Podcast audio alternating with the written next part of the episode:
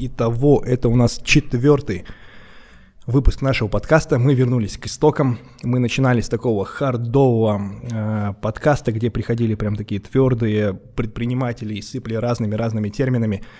Э, мы потом с Жасланом сидели, выписывали всякие формулировки, очень много определений, было прикольно. Потом мы решили немножко разбавить, пойти в попсу, э, но народ воспринял немножко спорно. И решили вернуться вот к самому старту. Итого, Булат, Рус, Коротко буквально о себе, пару слов. Как бы вы себя описали? А всегда так делают. Да, Мне кажется, надо говорить. Булат. Давай, Булат, хорошо. А, По правую сторону. Я айтишник, который 15 лет занимается IT-предпринимательством. Программист, предприниматель, вот так, два слова. Окей. Я не айтишник. На последние пять лет занимался IT-предпринимательством, и сейчас уже не занимаюсь IT-предпринимательством, занимаюсь традиционным бизнесом. Но опыт войти. Да. И именно поэтому вот вы здесь вдвоем. Да, задача этого подкаста, наверное, рассказать аудитории, что IT — это не обязательно rocket science, но IT можно применять еще и также в твердом бизнесе. И вот сегодня как раз-таки, если это делать, то можно получить прям такое хорошее конкурентное преимущество. Вот, ну и об этом поговорим. Че, с чего начнем? С Платонуса? Сразу с грозы всех студентов.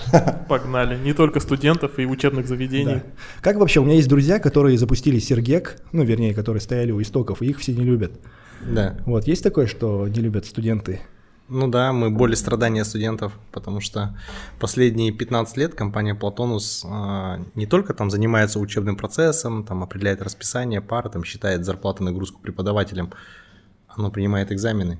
Соответственно, за эти 15 лет было все возможные попытки взлома, да, то есть попытки там договориться с преподавателем, слить пароль, было масса уголовных дел, да, то есть где там доходило и до такого. И в итоге постепенно вот мы мониторим форумы, все меньше и меньше упоминаний на хакерсе форума, что у них получилось взломать. Поэтому как бы мы за качественное образование. Ведь никто не хочет у неуча врача оказаться, да? Или у кого-то строителя. Да, у нас не было Платонуса. У вас был? Нет. Я учился же в МГУ, и у нас была обычная пятибальная система, там, а, ну там, не знаю, от двойки до пятерки. Самые креативные преподаватели ставили там греческие буквы альфа, бета, гамма. Ну так, смайлик для себя. Поцелуйчик. Ну да, плюсики, не плюсики, что такое. У нас просто эти казахи как бы застряли в прыжке между советским образованием и американским, да, то есть оно и не то, и не другое теперь. То есть там в 2004 году сказали, там, мы там присоединяемся к баллонскому процессу, типа студенты могут выбирать, что учить. То есть тебе дает там учебная программа обязательная часть и элективная, там, типа ты выбираешь, что ты хочешь. Но по факту там последние, ну, там, первые 10 лет э, им студентам говорили, что выбирать, да, чтобы потому что там получалось такая, типа, есть рентабельные кафедры, нерентабельные, их предметы выбрали, нет, преподаватель нравится или нет. Начинался рынок, и это не всем понравилось, поэтому сказали, вы выбираете вот эти вот предметы, и у нас получилась такая обратно старая система. А сейчас ты имеешь э, какое-то отношение к Платонусу? Продолжаете развивать или... Я соучредитель Платонуса, ну там, собственно, уже свой менеджмент, да, который занимается, я им практически не занимаюсь.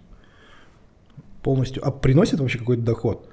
Это же прям такая огромная монополия на все университеты, да? Там Она не, не совсем монополия, то есть а, вот с 2005 по 2010 год, когда там Платон в 2005 году открылся, мы при, подключали по 6 вузов в год. Не сказать, что это было прям супер там взрывной рост, да, то есть там это были и кассовые разрывы, и мучения, да, то есть и только вот после 11-12 года, когда МОН решил собирать а, отчетность со всех, мы сказали, давайте мы вам просто будем там бесплатно давать эту отчетность, то есть давайте дадим вам систему, мы там за 500 тысяч тенге дали МОНу единой системы управления высшим образованием. Это по факту был консолидация, это тогда было 60 вузов из, 100, из 120. Но при этом мы понимали, что нельзя зажимать э, рынок, да, и там навязывать им одну систему, потому что предыдущие там министров там сносили именно за такие вещи. Поэтому сказали, давайте сделаем открытый формат, э, и все могут сдавать. Хотите, напишите свою систему, хотите, купите эту там или другую. Ну, в таком формате работаем, то есть там нет монополии. Но это продукт арты. Это продукт... Или... Арт, сказать, Платонус, это было с 2005 по 2010 год, это была арта, которая вычленилась в отдельную компанию, как некий успешный бизнес. Угу. И он коммерческий проект? Он коммерческий проект, сейчас у нас 102 вуза клиента, порядка несколько сотен колледжей, и они на подписке все. Да. Я услышал фразу очень такую теплую для себя, когда ты министерство говоришь, это бесплатно для вас. И такие проекты обычно потом и работают. Это вот боль всех, кто работал с государством, да? Да. Ну, здесь как бы само министерство же на вузы не тратит. Это все-таки, что такое вуз? Это образовательная компания, да, то есть это ТО, АО, там разные. Есть с госучастием, но все-таки 70% рынка это все-таки коммерческий бизнес. Их, им нельзя навязывать, за них нельзя купить, за них, им нельзя затолкать ничего. Это со своими совдирами, со своими правлениями, то есть компании. Ты либо их убеждаешь, либо ты им не нужен. То есть вы сами занимались тем, чтобы внедрять э, эту систему в разные вузы? Мы буквально... Не было команды сверху откуда-то? Ну, не было такой команды, потому что вот первые там, до того, как мы начали вообще с МОНом сотрудничать, прошло сначала 7 лет, да, то есть там 7 лет это, ну, сам же бизнесом занимаешься, да, то есть как выживать 7 лет, если тебе никто не лоббирует, да, там, ну, ты и ходишь и продаешь. Мы ездили по регионам, давали нижние цены, давали больше функционала. В этом была логика. Просто потом, когда мы уже рыночно заняли больше 60%, мы предложили, давайте, собственно, из него выгружать вам данные. Но не ограничивать других. Ну, это классический B2G вообще, правильно? Э, там, да, большая доля. Ну, это, в принципе, наверное, структура экономики. У нас 70% а, всех вузов с госучастием, только 30% там частные. Угу. Ну, вот примерно такое же у нас, такая же клиентская база. А компания Арта, она в основном в B2G работает или все-таки предпочитает B2B? А, у нас было три периода жизни, то есть первый, до, с 2005 по 2012 год мы работали только с коммерческим, до 2010 года только с коммерческим сектором, потом с 10 по 15 мы начали работать с компаниями и госорганами, и с 17-18 года с госорганами не работаем. Но роль государства, они как, ну, если там по скраму, да, э, они как продукт оунеры условно, они говорят, как вам, ну, что должно быть в этой системе, а вы зарабатываете дальше с вузов уже, правильно? То есть вам не государство платит, а вузы платят. Ну, правильно? государство нам не задает требования, они, ну, как бы, есть, вуз, мы в основном конкурируем с государством, да, то есть есть государственные вузы, которые за бюджетные деньги разработали систему аналогичную Платонусу и через министерство его толкают. Это есть. И, ну, соответственно, нас удерживает рынок, да, то есть там, когда 100 отдельных компаний хотят использовать один продукт, а им заталкивать другой, это не получается. И вот мы там пережили там 5 министров, да, там, и ну каждый, каждый последующий все время хочет, а, что это ребята тут деньги гребут, надо их там разнести, они здесь по ошибке оказались. Это постоянно происходит. И практически везде. То есть каждый раз, когда сменяется власть, все начинают смотреть, а что здесь деньги лежат просто, так, кого можно отжать. Может, в будущем будет по-другому, но пока это было вот так. А, а вот альтернатива Платонусу это какой? Ну вообще у нас было около вариант. шести конкурентов, были немецкие системы, а, там, по-моему, канадские. А, ну то есть не местные. Не местные. Были здесь местные универ, это а, Казну, Казну по-моему, разрабатывал.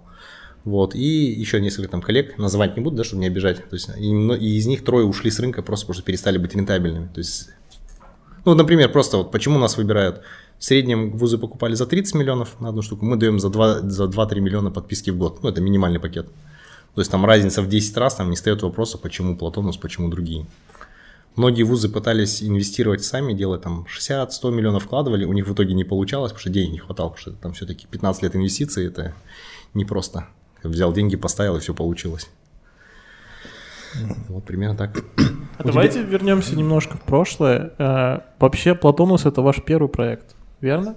А, да, это наш первый С проект. чего он начинался вообще? Вообще, если интересно, кто первый заказчик, потому что такой информации нет. Не, она есть, и много раз нам об этом рассказывал.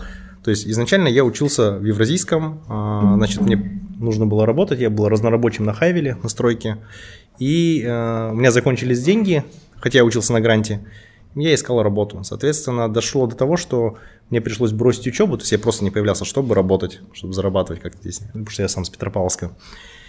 А потом мне позвонил друг, сказал, что есть вуз, Таранский государственный университет имени mm. Досмухамедова, и им нужно написать систему, но у них нет больше 400 тысяч тенге. То есть я сказал, как меня на работу возьмут? Они говорят, мы тебя на работу брать не будем, зарегистрирую компанию и дай ценовое предложение. Ну и, собственно, оказалось, что все другие давали там, ну, в десятки раз больше. Ну, я за 400 тысяч не начал. Это какой год? 2005. Угу. Ну и, собственно, начали писать, и это как бы компанию не создавал, типа я создам там стартап, это просто я искал работу. То есть нужно было сделать компанию, потому что меня без диплома никуда не брали. Но первые сотрудники это ваши однокурсники, да? Не однокурсники, у нас был в университете клуб программистов, да, то есть мы там олимпиадники мы. То есть. ACM и CPC есть такая международная олимпиада по программированию, то есть мы там в ней участвовали, у нас там был круг знакомых, кто программирует, и мы с ними ходили. И их и звали там помогать, то есть писать. А сейчас в основном э, делаете такой комплементарный сервис для других бизнесов, да, какую-то IT-структуру, которая помогает оптимизировать процессы и становится такой надстройкой для твердого бизнеса. Ну, в общих чертах, да, это вот как бы Платон занимается образованием высшим и среднепрофессиональным, а Арта занимается автоматизацией услуг, то есть прием заказов, исполнение заказов, работа с подрядчиками, сбор обратной связи от клиентов, то есть вот узкая специализация, связанная с автоматизацией процесса какого-то реального бизнеса. Вообще в целом айтишники, как бы мы же там приклад, ну, мы, не, мы не реальный сектор экономики, мы все время зарабатываем с реального бизнеса, да, то есть и нам единственная причина, по которой нам могут дать деньги, это если мы э, сэкономим косты и с этого заработаем. Поэтому это всегда, да, приложению к реальному сектору. Ну, либо какие-то венчурные инвестиции и рост капитализации. Так, венчурные инвестиции у нас, кстати, вот тоже вот есть там, это как называется там, такой хайп, да, вокруг этих там стартапов и прочее. Что такое инвестиционный там вклад? Это все равно займ, да, то есть который еще и более дорогой, чем долговые деньги, да, то есть от тебя ждут вообще там 10 иксов за 3 года, это там 1000 процентов, да, то есть это тоже займ. И ты с кого-то их должен будешь вернуть. Если повезет тебе, если ты успеешь это перепродать дальше кому верить, но это больше похоже на мошенничество. Реально, если тебе надо будет зарабатывать в продажах, чтобы рост был такой, а с кого ты будешь брать? С реального сектора? А, ну ты, ты не веришь, да, в такой э, классический, наверное, IT э, путь построения единорога большого? Я, ну, как я сам учился там, ну, так, курсами да, на private equity, да, то есть я вижу так, что что такое стоимость компании, ну, на мой взгляд, да, я, может, ошибаюсь, это дисконтированный денежный поток, да, вот сколько компания тебе дивидендами принесет за вычетом удешевления денег. И когда мы, допустим, инвестируем в стартапы, когда еще этого денежного потока нет, я, ты как благотворитель, не знаешь, я, ты мне нравишься, я тебе дал денег, да, там. Вот, но это точно не про там какой-то расчет, мне кажется. А вы инвестируете? Инвестируем, стартапы. да, у нас есть компания Axiom Capital, и мы там некоторые выборочные компании финансируем. Интересно. Давай, чтобы Рус не скучал, э, немножко про Здрасте. Вайпон. Да, да. Не, на самом деле, смотри, это подкаст, э, ну, то есть это не интервью, мы можем тут друг друга перебивать, спорить, где-то там дискуссировать вполне. Кстати, эм, вот э, Булат начал говорить насчет, э, что IT оказывает, ну, помогает реальному сектору, там что-то автоматизировать, улучшить. Недавно смотрел одно интервью для университета IT, кажется, Астаны. И там мне фраза прям очень залетела. Говорит, B2C – это про то, что... Ну, B2C клиент – это про эмоции, B2B клиент – это про экономический результат, и B2G клиент – это про э, поводы. инфоповоды. это, блин, стопроцентно правда. Это, ну, я просто думал тоже, почему Вайпон в итоге смог там что-то где-то там как, стать каким-то проектом, там получить какой-то успех, потому что, наверное, вот мы стали инфоповодом для B2G, там, для государства, и, наверное, из-за этого мы стали там Вайпон вообще начинал с э, акцизирования алкогольной продукции, да? Вайпон это вообще, наверное, ну, первые три года это история о том, как нельзя вообще работать. Потому что меня-то позвали как первого сотрудника, как управляющего директора. Мне было 23 года тогда.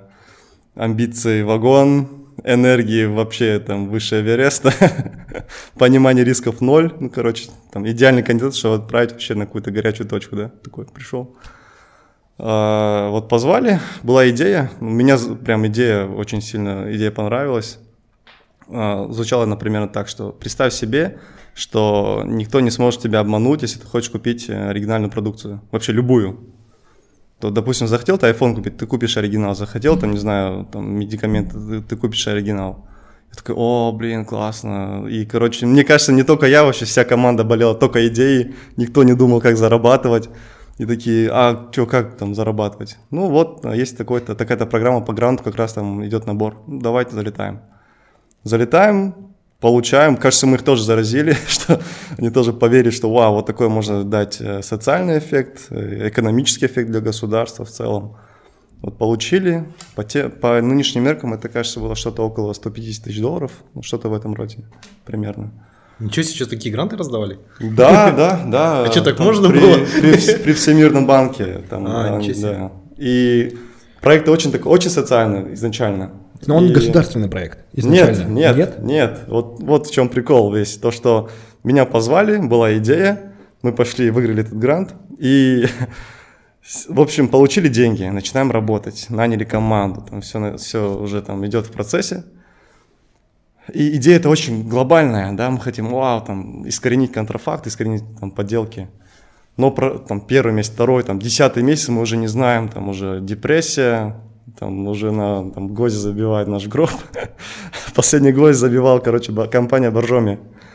Потому что они говорят, окей, ребят, во-первых, если вы хотите реализовать свой продукт, ну, проект, во-первых, нам, как реальному сектору, нужно покупать очень много оборудования, чтобы вообще вот эту маркировку проводить. Это раз. Но, говорит, даже если это не учитывать, если мы это все внедрим, у нас производственная линия будет э, ну, производить меньше, получается. И, а мы будем нести очень большие убытки. То есть мы лучше там будем сотрудничать с полицией там, и так далее, но не останавливать производство. И из-за этого мы не внедрим. Это где-то десятый месяц уже, и они вот, получается, забивают почти, почти и наш собственник прибегает, короче, с бутылкой водки. Мы такие, ну давай, открывай уже. Он говорит, нет, акцизка это код. Мы такие, о, действительно. И потом, короче, мы сразу на следующий день пошли во все магазины, супермаркеты, там где-то тысячу бутылок, наверное, сканировали, чтобы убедиться, что они уникальны или нет. Потому что мы не знали, может быть, все одинаковые, тогда нет смысла этим заниматься. Поняли, что э, каждый год он уникален. И потом такие, окей, а кто? Ну, получается, кто-то их генерит и наносит. Кто это? Комитет госдоходов. Идем к ним. А делает НИТ, да? А у НИТ? Нет, а у НИТ а, тогда... Акциз задает, да, там? А, нет, а, на тот момент, то есть НИТ начал заниматься только вот, там, позапрошлом году, кажется. До этого момента КД сами делали. У них была система с 2000-х там, годов, которая там это все печатала, выдавала производителям. И вот мы поехали, а, нас в итоге поддержали. Говорю, о, ребята, классно. Ну, мы тоже такие, у нас все уже готово, мы грант получили, нам денег не нужно, мы можем запуститься. Такие, ну, все классно тогда, запускаемся. Это тоже был классным инфоповодом для государства, то что вот э, теперь население сами будут выявлять контрафактную алкогольную продукцию. Помогать собирать налоги. Да. Но, по-моему, вот как раз-таки там обязывали все потом рестораны, О, бары вот, вот. Теперь, подключать это Да, положение. следующая история. Uh, ну, с первой истории какая была ошибка, кстати? То, что, не знаю, если бы сейчас мне сказали, возьмешь грантовые средства, ну, бесплатные деньги, я, я бы сказал, наверное, нет. Потому что такая ловушка, когда ловушка, ты, да, да, ты берешь бесплатные деньги, потом ты расслабляешься, ты не думаешь о финансовой модели, о бизнесном плане, и просто насчет идеи работаешь и все. Вот так время шло, шло, шло, э, и уже там где-то 17 год примерно, э, а мы там э, с 15, 15 году мы договорились с КГД, мы запустили для населения все бесплатно. Уже 17 год, два года мы там что-то улучшаем, там пытаемся сканер улучшить и так далее, там базу. И до сих пор не зарабатываем вообще. И только вот, получается, через два года мы закон читаем о регулировании алкогольной продукции и видим там пункт, что реализаторы должны иметь прибор учета акцизных марок. И это самое обидно, что, оказывается, было принято еще там в 2013-2014 году. Ну, это понимаешь, когда у тебя деньги заканчиваются. И мы такие пошли в КГД, проконсультировали, ну да, говорит, такое есть, Почему он не работает? Ну, нет на рынке, потому что такого вообще решения. И мы начали быстренько под этот закон все там запилили. Э, на рынок, короче, это все вынесли и стали рекламировать этот закон. Потому что мы уже три года не зарабатываем, вообще денег уже вообще нет практически. И что, быстро начали расти клиентская база? За год 40 тысяч Ничего себе. клиентов. Вот как оптом грабить караваны. А почему в итоге переквалифицировались э, в кассу? А, И почему Нуркасса? Мода. Когда в семнадцатом году, получается, мы э, получается, запустили этот Vipon Pro версию, вторую, для реализаторов, мы стали B2G проектом, ну, соответственно, сразу. И мы на этим занимались, занимались, работали. В какой-то момент э, вот эта модель, мы ее до конца поняли, что, окей, есть, ну я называю это Neo B2G бизнес-модель, когда есть какой-то закон определенный, э, ты делаешь под него сервис, э, и, соответственно, рынок тебя купит по-любому, потому что есть закон. И по этой же модели, э, когда в 2019 году пошла вот эта вот история э, с кассовыми аппаратами, что все должны были поставить, тоже возникла идея, почему бы э, не реализовать теперь кассовые, ну, онлайн-кассу. А, и по такой же у вас модели. сейчас 15 тысяч активных, да? Было, да? Да, да, да, да. И а. получается там тоже там за 4 месяца выпустили, и за первый год там больше 10 тысяч тоже клиентов получается. Но в итоге точно стало ясно, как э, компания движется. Да, компания в целом успешная, но очень нишевая, очень локальная. Э, масштабируемость очень такая низкая, но в целом они, э, свои деньги зарабатывает полностью там, да, и на своем рынке является успешной. И в целом стало понятно, что вектор развития это B2G. Я, то есть все классно делать, там, у меня бонусы, там все хорошо. Вроде, ну, в жизнь вроде удалась. Я такой, блин, а чем я буду заниматься через 10 лет? И я себе сказал, ну, это будет B2C точно. Наверное, мне уже сейчас лучше оборвать. Это, это комплекс у всех B2G-шников. Да, Я да, думаю, да. что там легче, но там нет. Да. Все сложнее. Я просто решил, даже если сейчас все хорошо, да, в целом, лучше, наверное, мне оборвать и уже сейчас пытаться делать что-то B2C. Да, мы, мы-то в B2C работаем, и вот как раз-таки, по-моему, первый раз, да, мы познакомились, я пошел консультироваться, когда мы взяли B2G проект, и такие, блин, вот она зона роста, вот они где деньги, да, хотя изначально там не предвещало никаких результатов, Э, это был закуп из одного источника и очень низкий чек, мы думали, что там, ну, там покроем издержки в карантин, не уйдем в минуса, и то хорошо. А потом получилось так, что режим ЧС сняли, карантин продлили, и там количество врачей, мы врачей кормили, увеличилось, наши клиенты вернулись, и вот тут на, на масштабе, да, пошла та суперэкономия и сверхприбыль. Но я так понял, что это прям очень э, удачное стечение обстоятельств, прям куча, там, я не знаю, обстоятельств сошло, что нам так повезло. Ну, удача любит подготовленных. Да, мы были к этому готовы, действительно, да, но это нельзя было сделать, скажем так, в систему, что ли, сколько я потом пытался найти подобные проекты, что-то пока не очень хорошо получается. Но и опять же, я вот взял обратный опыт и понял, что если, наверное, есть возможность не работать с государством, то лучше не работать. Аминь. Он сейчас, он сейчас в эфире говорил, и ты получаешь сверхприбыль, раз таки где-то проснулся налоговик такой. Не, но если, допустим, история с онлайн-кассой, это было уже запланированное мероприятие, в iPhone это просто удача, просто, ну, такое не бывает, что такой проект должен зарабатывать, ну, такое не бывает просто. Это было так сложилось, что такой-то закон, оказывается, есть, так сложилось, что именно в эти годы государство начало этих производителей алкоголя очень душить сильно, что у нас проект оказался таким вот именно кл- классным инфоповодом для всего, для всех, и, блин, просто это... А сейчас же вроде сложилось. бы а, а, хотят ввести, да, вот эту маркировку на всю продукцию потихонечку, да, там вроде как на обувь начали а, требовать. Но не, не думаете, что стоит обратно вернуться? Нет, э, в И ты iPhone, вообще, в принципе, не, в ушел из iPhone-то компании. уже он продолжает. Сейчас э, идет такая интеграция с онлайн-кассой. Там дальше пошло, ну, третий сервис это уже учет товаров, ну, система складов. И, и так далее, и так далее. Там э, учет, там сейчас э, сигареты маркируют уже. И это будет идти дальше, но проект он будет процветать в целом. Но так или иначе, это B2G, это, ну, здесь больше не про деньги, здесь больше так, про внутреннюю гармонию, наверное, идет речь. Это у тебя. У меня, да. И, И поэтому ты ушел. Да. А так там все хорошо, отлично, и проект будет развиваться и дальше идти. Потому что маркировка идет, особенно... Давай на- для на- на- аудитории, для зрителей. Ты ушел с заработной платой в около двух миллионов тенге, да? Ну, Ну, примерно. Примерно, да. Ушел в бизнес, который в карантин не имеет права работать. Вообще. Вот такая вот история, да? И пусть потом говорят, что в найме плохо, а предпринимателям весело. Я ушел вообще, ну, очень плохой момент, ну, для меня, потому что были-то планы крутые, классные, и на тебе карантин, коронавирус, я такой, «А». Ну да, наверное, мало бизнесов, кто рад коронавирусу. Хотя, хотя есть. не вовремя, короче, ушел. Почему? А, Дистрибьюторы лекарств. Да, да, я представляю, что там, не знаю, делают поставщики перчаток банально. У нас, мы недавно, ну, смотрели, что там у нас себестоимость творится, и сделали срез стоимости, да, и перчатки выросли почти в 10 раз в цене за год. Это же просто жесть. Я знаю человека, который прямо перед карантином отгрузил несколько контейнеров 40 перчаток. И просто, я, ну как... Ах, Прям мне прям немножко грустно. Честный человек, он не был инсайдером. Наверное.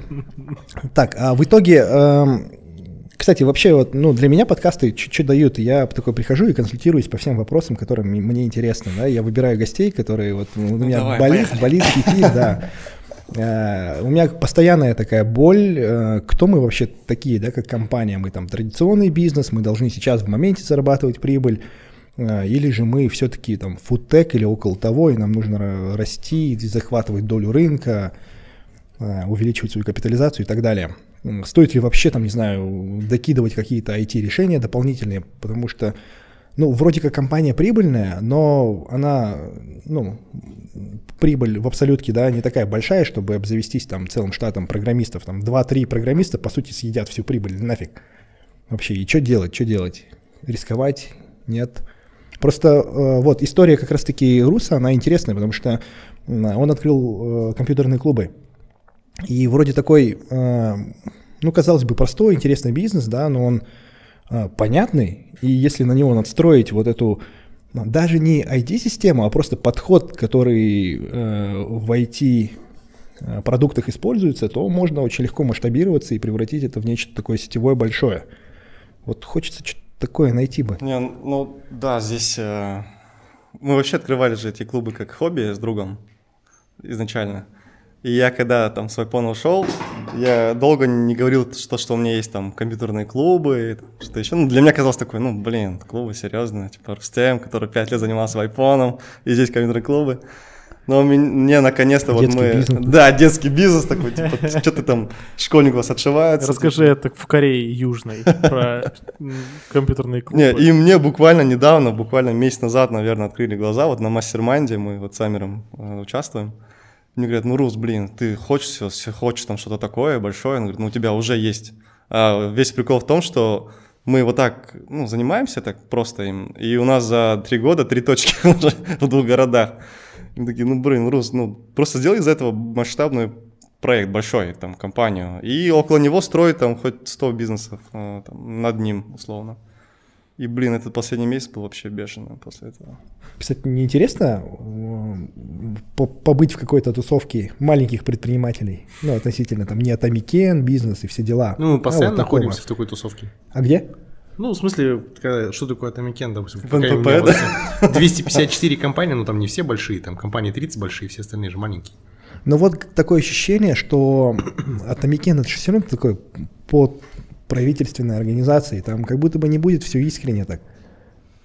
Ну, во-первых, Атамекен неоднороден, да, то есть, э, давай я так сниму шляпу Атамекеновца, чтобы меня не осудили свои, одену шляпу Булата и скажу, как думаю, да. А, Атамекен – это неоднородная структура, в которой а, там каждая отрасль, на каждой отрасли есть свой комитет. Что такое комитет? Это, грубо говоря, тусовка бизнесменов, да, которых выбрали, представили ассоциации, а это тоже тусовки бизнесменов. Я вот за свой комитет скажу, допустим, у меня там 11 ассоциаций, в каждой из которых там от 50 до 100 членов. То есть это и операторы связи, и телеком, там и айтишники, и софтовики, они вот все делегировали свое право говорить, чтобы мы за всех защищали их интересы. А в НПП есть такая прикольная штука. Госорганы не могут занести законопроект в Мажилис, пока с НПП не согласуют, чтобы определить влияние на бизнес. Но потом, когда мы даем замечания, на нас могут забить, а могут не забить. Не забивают тогда, когда мы согласовываем им всякие госзадания. Они же деньги получают, то есть и там отправляют в НПП. Там, конечно, в этот момент э, у нас максимальная эффективность появляется, типа защищать интересы бизнеса. Когда этот период не наступает, у нас минимальной эффективной защиты бизнеса. У тебя какая там должность? Председатель Чтобы комитета IT-отрасли образования и науки. Ну вот а, тот же карантин, да, вот карантин случился, и нам, там, не знаю, на корпоративную почту всех компаний, которые у нас есть там, да, и там и ПЭшникам, и в ТОшке, падают письма от, от Амикена, что, мол, давайте мы вам поможем, а, расскажите, что у вас там в компании. И ты такой, они реально помочь хотят? Или это развед... разведка какая-то? И я просто, ну, я предпочитаю просто игнорировать это. Я говорю, не, не надо мне помогать, просто меня не трогайте. Как было, ты скажу правильно. Да? Да, ну вот по мне так лучше говорю, просто не трогайте меня, и все. Я как-нибудь сам справлюсь, там, может быть, не очень хорошо, но лучше сам. Э, это реально так, то есть, наверное, там все-таки люди хотят помочь, но просто иногда бывают такие сочетания, например, как это происходит? А, происходит какое-нибудь заседание правительства, ну и там условно какой-нибудь там министр там, или там, вице-премьер говорит, бизнес пострадал, надо помочь. И говорит, давайте вот министерство такое-то, вот у вас там что там по программе осталось 30 миллиардов, помогите вот бизнесу. Тот начинает внутри души понимать, что сейчас он начнет раздавать деньги, завтра они пойдут как-то не так. Завтра его посадят. И он начинает искренне сопротивляться э, вообще, чтобы эта программа сработала. То есть, чтобы кому-то отдавать деньги, не дай бог подписывать, что они куда-то будут направлены, тем более за его подписью. В этот момент НПП слышит это все и говорит, у нас есть предложение. А им говорят, ну что вы так устно говорите, вы от себя говорите или от бизнеса? Говорят, от бизнеса. Ну так соберите проблемы с бизнесом и скажите, какие у них проблемы. Они начинают судорожно бегать, собирать информацию там с бизнеса, у кого какие проблемы, чтобы статистически доказать, что эта помощь нужна. И, соответственно, бизнес смотрит такой, блин, а с какой целью интересуешься? Да, да, да, но просто это не будет, э, мне кажется, такая открытая информация и честная, искренняя. Ну, как бы а, бизнес от Амикена нужен как доказательная база для того, чтобы какие-то там э, коллективный интерес бизнеса да, там протащить в правительстве. Потому что, собственно, за это членские взносы и платят. Но иногда это принимает такую формальную форму, да, то есть там собрали, показали, тебе говорят, ну да, классно, но решение не приняли, ничего не произошло. То есть там никаких ожиданий делать не стоит, потому что, ну что, допустим, я в комитете зарплату не получаю, это общественная должность. То есть я там не получаю, это просто, как сказать, типа там секретарь собрания, да, который записывает, чего хочет большинство, проголосовали, говорят, ну все, вот, там, рынок хочет этого, потом мы это несем в правительство, говорим, ну вот рынок хочет этого. Ни бюджета, ни полномочий, ничего нет. То есть и ты, соответственно, начинаешь, чтобы какой-то вопрос продавить, ты начинаешь, собственно, своими личными отношениями пользоваться. Братан, не пропускай этот закон. Давай вот здесь напишем вот так, вот те возмущаются, вот тебе статистика там. И снаружи это выглядит, что вы там сидите, работаете. Ты это делаешь за свой счет. Я работаю в своем бизнесе, чтобы решать коллективные вопросы другого бизнеса. Ну, то есть это, ну, как бы я там зарплату не получаю. А для чего тебе это? А, это исторически тогда верили. Короче, я в свое время в 2016 году против Самрука выступал. А, там, транспарантами, там, короче, что когда они заключили договор с компанией SAP на 42 миллиарда и заблокировали много контрактов дочерних компаний, в том числе мне не выплачивали такую сумму, что у меня возник долг налоговый в 240 миллионов. А что такое 240 миллионов налогового долга? Это не уплата налогов в особо крупном размере, а, там, до 9 лет лишения свободы.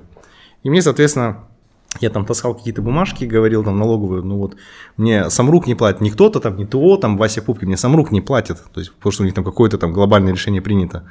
Они говорят, ну, нам все равно, мы в органы передаем дела, потому что ты не платишь налоги.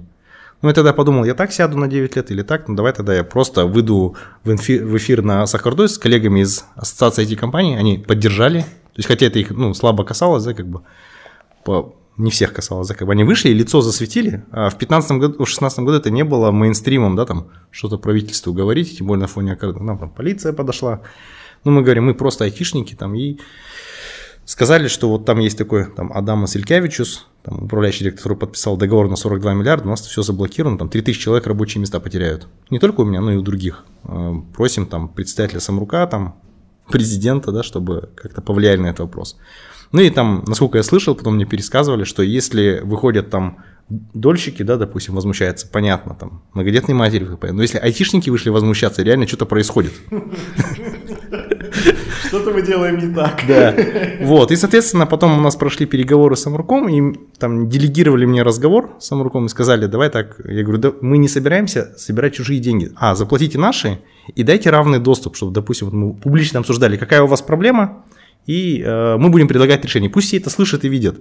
И то, которое будет лучше, пусть выберут. Я, лучше, я просто готов проигрывать, но только в открытой борьбе, а не так, чтобы кулуарно мне говорили, что ты не подходишь там или обманывали. И вот тогда был такой, ну, как бы вот председателем Каспочты был там Сакен Сиджапар, Сарсенов. Он сказал, давайте так, короче, собираемся в Риксосе, мы вам за неделю рассылаем наш перечень проблем, и все собирайтесь и предлагайте. И он сразу же на месте, говорит, протокольное поручение давал, так, типа, вот это решение там самое дешевое из всех, что предложили, да, допустим, там, давайте его рассматривать. Так мы там 10 или 15 контрактов для отечественного бизнеса заключили. Ну и потом предложили выйти в комитет, ну, продолжать такую же работу переговорную. То есть не за то, не за, ну как бы э, не платили за эту работу, за эти переговорные. Просто сказали, ну есть навык, давай нас всех представляй, общайся. Вот, собственно, с тех пор так и общественно и 4-5 лет там занимаюсь этим. Но ну, это же вот помогает, вот. наверное, и вашему бизнесу, и бизнесу других. Наоборот, людей. мешает, потому что когда я а, одеваю шляпу НПП, я не могу говорить свой бизнес. Раньше я мог приходить, я Булат, я хочу тебе продать софт, давай поработаем. Сейчас я уже так говорить не могу, то есть я вынужден фильтровать. То есть, а ты как от кого говоришь? Там за себя? Потом все скажут, а, он был занял должность, поэтому он лоббирует. Ну, вот это, вот это странный институт, я Здрасте, я юрист и международник. Поэтому э, у меня был очень интересный коллега, который пишет диссертацию по поводу лоббистов. То есть в Америке это нормальный институт, когда существуют союзы определенные, которые лоббируют свои интересы в правительстве. У нас это считается как что-то плохое. Вот он продвигает свои интересы, либо интересы определенных групп. Но это же наоборот хорошо. Есть там разница большая. У нас лобби не зарегулировано, да, то есть э, понятно, что надо делать. Ты хочешь там, поменять что-то в законе, ну вот там есть люди, обладающие законодательной инициативой, с ними общаешься, там те, кто кого это задевает, идешь в мажилисе с депутатами общаешься и пытаешься там аргументировать. В США, когда ты, допустим, сенатор, у тебя есть там а, твоя зарплата, бюджет, да, допустим, 11 штатных единиц, и пошли компании, которые тебя спонсируют, там, условно, там, General Electric, такая-то сумма, и все знают, что он лоббирует. Поэтому, когда уже бабки, грубо говоря, вскрыты, кто сколько получает, остается только война аргументов. Да, да, да. И тогда уже борется интеллект. У нас же непонятно, да, то есть почему человек поступает так. Ты понимаешь, что он защищает какие-то интересы, но непонятно, что он получает. Вообще это законно, незаконно. И он личные убеждения, и надо его аргументами давить. Или он все равно не примет твоей стороны, потому что ему там, не знаю, там дом подарят, там, или там 10 квартир подарят за решение этого вопроса. Ты никогда об этом не знаешь. Поэтому у нас вот именно проблема, что у нас нет этого закона о лобби, это становится каким-то мутным делом, где, собственно, все, все и решается. Это как бы я ну, а вообще... а разве Атамекен не является каким-то лобби определенным э, Да, является. Это единственный законодательный движение орган, который может открыто лоббировать. Ну, то есть ну, я защищаю интересы бизнеса. Я прихожу и говорю за бизнес. Но я должен только за коллективное говорить. То есть я не могу говорить за частное. А вообще это нормально, что представитель одного бизнеса говорит за все бизнесы? Ну, если так посмотреть со стороны, это же так выглядит. Ну да, в этом и прикол, что вот комитет, что это такое, например, собрались там, каждая ассоциация своих членов опросила и нашли общие знаменатели для всех. Да, допустим, там, мы там бьемся за, там, давайте за отечественные биться. Приходит у меня, у меня собираются 11 команд, голосуют члены комитета и говорят, что у них общего. И мой мандат переговоров ровно в этом коридоре. То есть я могу говорить не больше, не меньше, чем то, что утвердил комитет. Но все равно э, предприниматели намного больше, чем те, кто ходят в палату, правильно? Ну, мы как бы, как бы когда, допустим, там 400-500 участников собираются, интересы все равно конфликтующие. Поэтому uh-huh. как найти общий знаменатель? Мы решили таким образом, чтобы успех одного не мешал другому. Мы поэтому взяли, главная цель комитета – это валовая добавленная стоимость отрасли. Или другими словами – чтобы все в совокупности заработали больше. Угу. Если у нас один отжал у другого, то общая сумма же не меняется, и это не отвечает интересам комитета. И когда какой-то спор возникает, мы говорим, давайте вот на этот показатель ориентироваться. А потом его дробим там. От этого зависит там импортозамещение, надо экспорта больше делать, кадры готовить, там а, с госорганы, чтобы не создавали бизнес и конкурировали частниками. Вот там 4-5 больших топиков, а, там Yellow Page Rules, там не конкуренция государства. И мы просто по ним работаем. Прилетает документ, мы вот этой сетки проверяем, где можно, как на такой площадке, говорим, что типа бизнес должен заниматься бизнесом, а государство регуляцией. Ну, получается, это очень хороший орган, то есть это очень хорошая палата, которая, ну, по сути, э, определяет, но почему-то предприниматели Где-то немножко... в теории, по да, задумке, да, да. По задумке. Я вот и хочу сказать то, что немножко боятся, боятся бюрократии какой-то. Э... А, я же говорю, НПП неоднородно, то есть у нас есть там условно, там, скажем, там несколько десятков комитетов, я могу говорить за свой комитет, потому что у нас даже индустриальный сертификат, да, вот, который сейчас выдается для закупок, он в нашем комитете, ну как в нашей IT-отрасли, он другой, чем в других mm. отраслях. То есть, например, мы сказали, мы бьемся за добавленную стоимость, например, если ты производитель, у тебя должно быть больше прав. Если ты там реселлер, у тебя там меньше. И мы это в своих правилах зашили, но это касается только IT-отрасли. Все остальные, кто на что гораст, да, то есть там, кто-то там измеряет количество оборудования, но оно может стоять, а ты можешь импортировать. Mm. У кого-то еще другое, кто-то там по знакомствам, ну, по-разному бывает. И вот э, НПП это неоднородная структура. То есть она с очень разными взглядами. Ладно, снимай кепку НППшника, надевай свою. Техничный отдел такой. Да, да, да. А теперь не угадаешь, кто я. А по твердому бизнесу что-то есть или это только вот консалтинг, сервис и ну, такая помощь другим бизнесам? В смысле, по своему бизнесу? Да, да. У меня буквально два бизнеса, да, то есть э, это Платонус и Арта. Угу. То есть по Платонусу я получаю, там, я там один из трех учредителей, получаю дивиденды и, в принципе, могу не работать. Это прям такой пассивный доход. Вот ну да, это уже как бы перешло в стадию, то есть зрелая компания, то есть ей 15 лет.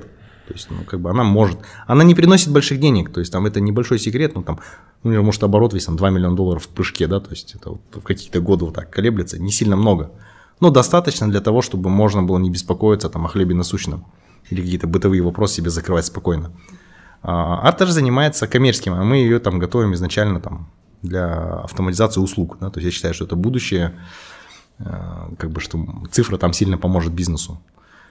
Я вот э, сколько читал про арту, так и не понял, чем вы занимаетесь. Да, я тоже не понял, в чем продукт. Можно кейс какой-нибудь? Очень, очень так завуалировано все написано на сайте. Да, вы в B2G, B2B, B2C. Мы вам нас, нас, нас носило туда-сюда, то есть мы как бы там даже Платон это так из нас ну, Потом понятно. Да.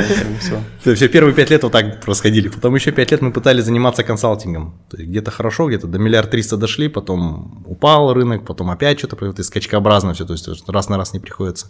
И в итоге мы вот устаканили, сказали, мы занимаемся автоматизацией оказания услуг. То есть CRM для услуг, прием заявок по услугам, прием заказов, исполнение заказов, сбор обратной связи от клиентов и обучение сотрудников. Вот там небольшая линеечка, э, которая... Но клиенты какие-то огромные бизнесы, типа Казпочта, Казахтелеком. Э, типа Казатомпромовские да, дочки, да. есть э, нефтесервисные компании частные, есть в Санкт-Петербурге 20 клиентов, есть в Кыргызстане, есть в Узбекистане. То есть, ну, мы как бы просто работаем, там у нас где-то около немного клиентов, 80 клиентов всего, но они такие, как сказать, мы с ними так дружим в долгую, да, там то есть там по одному, по второму, по третьему продукту и получаем подписку. А как это? Это вот, да, интеграция какая-то какого-то проекта, да, и потом подписка. А, это всегда подписка. Ну, сначала эти были просто капексные продажи, да, единовременные, потом стали подписки, ну, там, как only recently, да, там последние три года только. И чем мы занимаемся? Ну, не знаю, там, на примере твоего бизнеса, допустим, если бы мы сотрудничали, да, там, это бы выглядело так, я говорю, давай тебе сделаю там онлайн-систему прием заказ, если у тебя не было, да. Я говорю, я угадаю эту мелодию за 5 дней. Там раз ты мне платишь подписку там 200-300 тысяч тенге, потом дальше. Я говорю, давай у тебя вот сотрудники, которые работают, надо их обучать, повышать квалификацию, систему обучения сделаем. Там еще 500 тысяч тенге подписка, потом еще там. И вот так потихонечку-потихонечку мы там набираем чек 2-3 миллиона, ну и дальше. И все. нет прибыли у Итан Фит. Ну, да. Итан наш. Не, я, я на самом деле приходил с этим вопросом где-то года два назад к Булату, и он такой, ну, так-то мы работаем там типа с Казпочтой, я такой, ну, мягко отшил. Ну, тогда у нас и чеки были, сейчас у нас, допустим, после всего этого кризиса мы, короче, там, а, я все понял, типа, так это больше не Карантин повлиял. Карантин повлиял, мы, как бы, Арта переживала 4 банкротства, то есть она оставался брендом, то есть, ну, это 4 пива тогда, когда ты полностью упадаешь в ноль, тебе остается 150 миллионов долгов, 200, 300, то есть, там, огромный штат, когда заказчик сказал, ой, извини, давай расторгнем контракт, у меня нету денег. Э, типа, а ты ему там весь год что-то работал, делал, короче. И такое регулярно, каждые 3-4 года повторялось с консалтингом. И мы такие решили, ладно, к черту, и давайте понизим чеки. Вот будем тоже качество давать, те же самые услуги, но в нижнем диапазоне. И, о чудо, оказалось, что там зарабатываешь больше в нижних чеках. Почему? Ну, например, делаю проект за 100 миллионов, допустим, там, я себе считаю там... Ну, маленький себе... чек вообще. Ну, к примеру. Это маленький чек? Не, нет, это я говорю, как а, раньше было, допустим, беру 100 миллионов контракт и говорю, допустим, там, считаю так, себестоимость у меня будет миллионов 50-60, там еще поддержку на следующий год залезть, еще 20 миллионов себе запаса, подушку сделать, чтобы сопровождать этого клиента, и там 20 миллионов прибыли, там, агентские всякие чуваки, короче, вот собственно, все нормально будет. Что по факту оказывается? Клиент говорит, вот то, что я тебе написал в заказе в спеке, это, конечно, надо, и ты должен это сделать, иначе это как бы, ну, я хочу другого. И у меня в итоге оказывается там 110-120 миллионов расходов. В худшем случае или там 5-10 миллионов тенге заработаю. Теперь мы сузили, стандартизировали там линейку и сказали, теперь этот продукт стоит 5500 тенге в месяц на пользователя. Там получается контракты там 8 миллионов тенге, 10 миллионов тенге, но там и маржинали 6-7 потому что она стандартизирована, мы просто поставили... То есть пакетное решение какое-то. Пакетное да? решение, да, я не лезу в консалтинг, ничего не кастомизирую, все гарантии в рамках вот этого сервис level agreement, вот, вот, вот столько и не больше. Хочешь дополнительные гарантии, дополнительная подписочка, да, то есть, но никогда не превышать там миллиона там, тенге подписки в месяц. То есть никогда не превышать. В этом сегменте оказалось, что, допустим, мы там за декабрь, вот в октябре мы, грубо говоря, там чуть не сдохли, да, и мы начали в такой в ценовом диапазоне, мы начали по 4-5 проектов в месяц закрывать. А этот 100 миллионов контракт раньше мы делали там 6-7 месяцев. И то есть резко получается странная вещь, которую там вроде мне в экономике объясняли, но я как не зашарил, да, тогда. Оказалось, что там лучше 4-5 проектов по 8-15 делать там в месяц, чем 5-6. Ну, когда еще стандартизированный продукт, когда не нужно под клиента прям кастомно это все писать, тоже да, но мы еще долго не могли определиться. То есть, когда ты из консалтинга выходишь в продуктовую часть, ты не можешь понять, кто ты, да, там, и что ты делаешь. Там и у нас на сайте еще осталось, мы, слава богу, начали продажи, но сайт не успели переделать, да. То есть, уже больше заняты так тиражным проданием продуктов, мы больше консалтингом не занимаемся.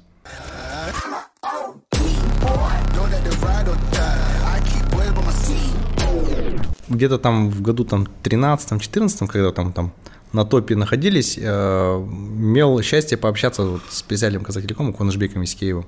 И как-то мы там ужинали, и он рассказывал про то, что э, в фонде у них требуют там показатель Economic Value Added, типа EVA, да, там сам рук требовал с компании, чтобы они максимально там создавали, ну, стоимость создавали. И он мне подарил книгу и McKinsey э, называется valuation, как то оценка компании. И там типа история рассказывается, как чувак пришел в такую там средненькую контору и как он ее сделает классной. И вкратце, если говорить, э, все говорили о том, что самое важное это там честная стоимость компании, потому что она напрямую связана с денежным потоком, который она создает. То есть вот эти все там оценки, там, ну, эмоциональные, да, там это одна история, но когда у тебя есть бизнес-план, входящий денежный поток, и расходная часть, и стоимость денег, есть там активы там и прочее, ну вот она стоит сколько стоит. И, естественно, если ты, если SEO, ну, генеральный директор фокусируется на том, чтобы увеличивать стоимость, ну, это, естественно, подразумевает и увеличение продаж, и отжимание костов, там, и улучшение всего там внутри. Ну, то есть все-таки четкая привязка к прибыли. А, не в моменте. То есть, понимаешь, если ты мне поставишь, что я стану директором Метафит, ты мне скажешь... В операционной прибыли. А, в долгую. Да. В операционную прибыль там в долгую. Что ты мне поставишь целью, допустим, я приду к тебе и скажу, так, как я могу генерить Амиру до хрена денег прибыли в этом месяце? Давай здесь все продадим. Ну, я тебе сгенерю. Да, я первый, я тебе за месяц такой покажу там десятикратную прибыль, но больше ты не сможешь делать бизнес. Вот, и как бы в этом вся и фишка, что, что в B2C, что в B2B, что в B2G, э, все в конечном итоге стремятся к тому, чтобы иметь длинные... Но насколько в долгую? Все равно же у нас мультипликатор очень короткий, э, очень маленький, я не знаю, короткий или маленький. Он, наверное, напрямую связан на, на прибыль, которую проглядывается. Например, ты работаешь в B2G, все примерно знаешь, что там мандатом, ну, год проработает чувак и уйдет. Ну, тебе ну, окей, там в B2C одна... 2. А, Средняя оценка для стандартного B2C твердого бизнеса, да, 2-3 года. Если у тебя нету каких-то других аргументов, почему это проработает долго. Например, у нас там в Платоне, да, подписка с B2B, среднее время 10 лет. То есть обычно говорят, что если это 10 лет проработал, там ну, минимум там еще 5 лет проработает. Также у тебя, допустим, если у тебя есть клиенты, которые с тобой там 5 лет, высокая вероятность, что они продолжат. Приветствую, тут. Ну, почти 5 лет. Есть мнение такое, что э, если ты занимаешься B2G, ты больше думаешь об аналитике, об экономическом эффекте, нежели о клиентах. И твои клиенты тебя ненавидят просто за отвратительный сервис. А кто клиент? А, ну, допустим... Конечный пользователь. Конечный пользователь, да. Ну, как в нашем случае в iPhone, да, там есть закон.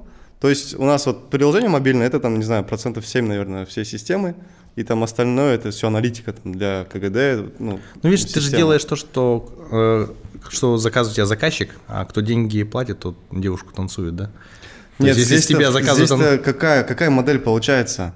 А, здесь такой заказчик, непонятно, кто в итоге заказчик, потому что закон да, выдает государство, ну, выпускает, а платит тебе твой пользователь. И ты делаешь все в первую очередь, чтобы ты был соответствовал закону раз, а вы эксклюзивны? И Были? нет, нет, нет, нет, конечно. Нет. А, ну тогда это клиент, тогда здесь все понятно, то есть ну, понятно, да, что кто клиент. У тебя все-таки есть клиентоориентированность. У нас была такая система, да, у нас был э, получатель нашей еды, да, там это врачи, и финансирующая сторона, Акимат.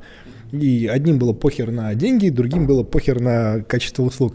И только мы там бегали, там, ну, лишь бы и те были довольны, и деньги мы получили. И вот приходилось просто, наверное, весь карантин мотаться туда-сюда, чтобы все документы подписывать, да, потому что, ну, мы это делали. А если бы ты это в долгую делал, у тебя сервис пострадал бы, потому что всем пофиг на это или нет?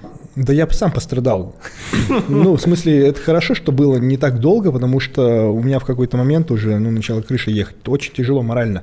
То есть, когда ты а, практически всегда с негативом работаешь, то есть я, я просто что хочу понять. что-то недовольный. Я что хочу понять. В итоге виноват э, владелец проекта, ну, продукта, что он плохой сервис оказывает? Или это просто вот такая вот связка, такая модель, когда что бы ты ни делал, короче, в конечном итоге сервис все равно пострадает. Вот это я вот хочу. Мне кажется, от собственника зависит, то есть это от его приоритетов. Вообще, как бы мы все время видим, что там сотрудничество с государством это всегда тендер, да? Ну, с фигали, да, там, это может быть и ГЧП, там, десятилетний контракт спокойно. То есть вопрос, как ты это структурируешь. То есть, ну, допустим, ты сейчас сделал, допустим, питание, но теоретически, э, почему бы это не могло быть там десятилетним контрактом постоянно кормить все больницы с должным уровнем качества, там, с требованиями и так далее. Может, это будет... Ну, наверное, возможно, тут э, во многом сказалась именно ситуация внешняя, да, там, карантин, ЧС, потому что действительно нельзя было там передвигаться по городу. Тут условно, там, не знаю, до 8 не закончил работу, остался ночевать. Я там 60% времени э, карантина я провел в офисе, да, потому что тут хорошо еще у нас там типа студия, там диван есть, да, там прилег душ, принял душ. Я тут жил практически. И сложно было, в принципе, да, там поставки э, нарушались, не знаю, посты стояли, продукция не заходила, а тут там, не знаю, с одной стороны врачи дают, ну, типа, как вы нам еду не отгрузите? Откуда мы знали, что у вас в этот раз будет вдвое больше, чем вчера, да, вы же только сегодня об этом сказали. То есть там больше, наверное, внешние обстоятельства играли роль. Ну вот представь себе, сколько твой бизнес стоил бы, если бы у тебя был бы десятилетний контракт, и ты тоже будешь кормить, не знаю, там 2000 порций ежедневно поставлять по всем больничкам, к примеру. Угу. Сколько бы стоила компания? Ну, много, то есть нельзя сказать, что там B2C, B2G или там B2B плохо чем-то. Все зависит от того, как ты к этому, ну, как, как ты это структурируешь. Можно работать, там, не оглядываясь, взял тендер, там, потратил 10%, 90% вытащил себе, отсидел, опять на волю дальше. Нормальный план. А можно долгосрочно сказать, что да, у меня вот открытая там маржинальность будет там 15-20%, да, у меня вот фудкосты такие-то, там операции такие-то, вот я столько-то зарабатываю, все, и открыто проработали там все. И у тебя 10 лет контракт, ты понимаешь, у тебя 2000 таких клиентов, там 1000 своих клиентов, большой бизнес, завод. Ну да, наверное, наверное, если это в долгую и можно строить какие-то планы на это дело и вокруг этого там стратегию, то это хорошо. У нас-то вообще в принципе не было контракта, он был открытый. То есть на период действия ЧС. На какое количество врачей? Неизвестно. Сколько, сколько дадут заявку, да? На какую сумму денег? Неизвестно. Сколько там по факту получится. Я это... уже сейчас прикинул, у нас в Астане сколько там, 8-9 больничек, да, там? Нет, мы там не всех кормили, а тех, кто... Ну, я, я даже не знаю. Не, на будущее, на будущее, подумай а, об вообще? этом. Представь себе, просто представь, надо же мечтать, да, ты, почему у тебя нету 9 контрактов длинных, чтобы кормить всех, ты же классно готовишь. Но я, я тебя себя воспринимал как производство, да, то есть у тебя либо должен быть огромный толстый контракт, который выкупает всю твою продукцию, всю твою мощность производственную, либо у тебя крутая команда дилеров, да, там, B2B2C, да, там, угу. которые, которые тебя продают. Ну, либо то, либо другое, ну, и в смысле, сказать, не взаимоисключающие. Ну, наверное, но при этом я сам кайфую как раз-таки от клиентского сервиса. То есть я не производственник, я вообще там стараюсь не лезть в то, что там на кухне проходит, происходит, да, мы взяли там экзекьютив шефа, который за это отвечает. Ну, то есть при, принимаю решение все-таки я, да, но так или иначе я не лез туда в, с развитиями. А, и мне больше нравится как раз-таки клиентский сервис. И иногда я вот буквально за последние там несколько месяцев проконсультировал реально 5 компаний, у кого выручка там кратно больше миллиарда. И я понимаю, что там те компетенции, которые есть у нас, для их бизнеса, они бы э, ну, дали гораздо больше фидбэк, да. Я думаю, может, мы чем-то не тем занимаемся вообще, может быть, все-таки стоит переквалифицироваться. Мне кажется, если это правило там 10 тысяч часов, да, если ты в какой-то сфере занимаешься 10 часов, ты там, экспертиза вот, возможно. А может, мы вообще, да, действительно, мы не, не продаем еду. Может, там, не знаю, Eat and Fit, это была как раз-таки, был MVP, э, на котором мы научились делать какой-то клиентский сервис. Да для... брось ты, что, блин, у тебя самый реальный реальный бизнес. Еда? Не, может, может чужое, чужое поле зеленее, но мне кажется, да. у тебя очень классный бизнес. Это проблема у меня всех бы дисцип... айтишников, кажется. Они не, у меня бы просто дисциплина. Я же занимался общепитом, я понял, что это не мое просто потому, что я недостаточно дисциплинирован. Да, то есть... А, кстати, у тебя же, да, были Пчелкин, да, наверное? Я участвовал, да, в компании Пчелкин, в школах там Rocket Study, и как бы у меня там, грубо говоря, то, что я умел и знал, никакого отношения к тому, что происходило в B2C, не имело. Я потом получил этот опыт, но это было больно для всех. Я помню, ты, ты настоял на том, что Пчелкин масштабировался, да, и они масштабировали убытки. Да. Давайте у Рустама спросим про э, компьютерные клубы. Вот эта мне тема прям очень близка к сердцу. И причем как раз таки у тебя премиум, да, клубы? Нет, у меня пока ну, выше среднего класса, но стремимся, то есть будем обязательно переупаковываться, запускаться с новым брендом, и это будет уже премиум. А ты еще говорил про обучающую платформу для гейминга. Да, э, была идея тоже запустить э, платформу, как э, тот же masterclass.com, ну, как Skillbox условно, там, но в сфере гейминга. Такие есть на английском языке. Но я так думаю, что все-таки, наверное, я сейчас сперва э, масштабируюсь по, по клубам. Э, буду так, ну, я же все-таки там имею опыт в IT. Буду э, в экосистеме компьютерных клубов по Lean методу тестировать определенные свои гипотезы по обучению, я уже это хочу запустить скоро очень. И это, если это работает, только потом масштабировать э, большой проект. То есть в мастер мне об этом и сказали, говорит, чувак, вместо того, чтобы сейчас идти там запускать какой-то проект, ты запусти свои клубы и на этой, в этой экосистеме создавай. Вот, допустим, мы знаем, что мы точно будем создавать компанию по аналитике. Вот из-за этого мы там Python изучали, Power BI, короче, хотя мы не айтишники, там все курсы прошли, сейчас подключаем аналитиков других. То есть мы станем отдельно аналитической компанией, обучающей компанией, но это будет уже вокруг клуба строиться все. И потом выводиться уже. А сейчас как вообще клубы, модели зарабатывания, то есть она как выглядит вообще? Аренда? А, все просто, да? Аренда, Аренда, Ну, да. типа это как типа в спортклубе, у тебя есть абонемент, ты можешь в любое время приходить, А, у тебя нет, есть нет, какие-то разовые. ты там. приходишь, э, каждый раз и оплачиваешь. Но ты можешь, у тебя есть определенный аккаунт э, клубный, можешь там побольше денег закинуть и пользоваться Мгм. ими. А какие-то дополнительные, там, не знаю, там напитки там и прочее, все это. это все там уже попозже. Ну, я- почему я в итоге остался э, с этим проектом, ну, с этим бизнесом? Потому что э, если бы условно там 15 лет назад аудитория компьютерных клубов считалась 15-летней, ну там нашего возраста примерно, да, э, сейчас аудитория это 30-летний, 30 плюс. Там, условно 25-35 они все еще играют, потому что они начинали 15 лет назад. И они могут тебе оставить и 20 тысяч тенге за раз, там, и 15 тысяч тенге. То есть и можно строить премиум э, заведения, где ты сможешь и зара- Там есть клубы, которые там по у них ежемесячная выручка средняя там 20 миллионов составляет. Там э, с рентабельностью там около 50%. То есть это уже не просто какое-то там подвальное помещение, непонятно кто ходит. Ну, Там еще, наверное, камера, там типа трансляция жене. Все нормально, муж просто играет. Не, у нас серьезно есть, у нас есть клиент, у которого пятеро детей, ему там где-то 37-38 лет там примерно. Он приходит к нам, потому что говорит, блин, я дома не могу играть. Окунись в другую реальность. Иногда Ну, он приходит со всеми детьми, они випку снимают полностью, короче, и там э, команда целая, короче. Все папе не мешайте. Вот, ты здесь, на тебе там колу, там играй, я сам. Я просто вообще в этом бизнесе не шарю вообще. Не А знаю, играл? он- Конечно. А кто не играл из сидящих здесь? Амир не играл. Нет, я играл. Я... Ну давайте, раз у нас такая киберспортивная тема, давайте у кого? Ну, в контру играл. Так. Я, я даже админил на каком-то серваке долгое Чего время. ты админил? Да, да, да. Офигеть. Я очень хорошо играл, знаешь, э, Чувак, причем... если ты админил, значит ты очень серьезный, как бы был в то время человек. Да, да, да. Я, Что это за то время? Когда в универе учились, и, на- Это пожалуй... 1.6, да? CS 1.6. Да, да, я, ну не знаю, бросил, вовремя бросил, и единственный, кто, кого не отчислили, из тех, кто у нас в команде играл. Ну, сейчас было обидно. Да. Нет, на самом деле я бросил не из-за учебы, я начал тренироваться, я вот попал в сборную регби и начал ходить в зал. И тут ты выбираешь, ты типа, если штангу жмешь, то ты такой с AWP не постреляешь так нормально, да, то есть ты либо шма- штангу жмешь, либо ты в AWP э, хедшоты бьешь, да, то есть и выбирай. Ты выбрал штангу. Я выбрал штангу, да. Ну и, наверное, хорошо, говорю, зато, зато не отчислили. Ну, Отчислили, но не за игры.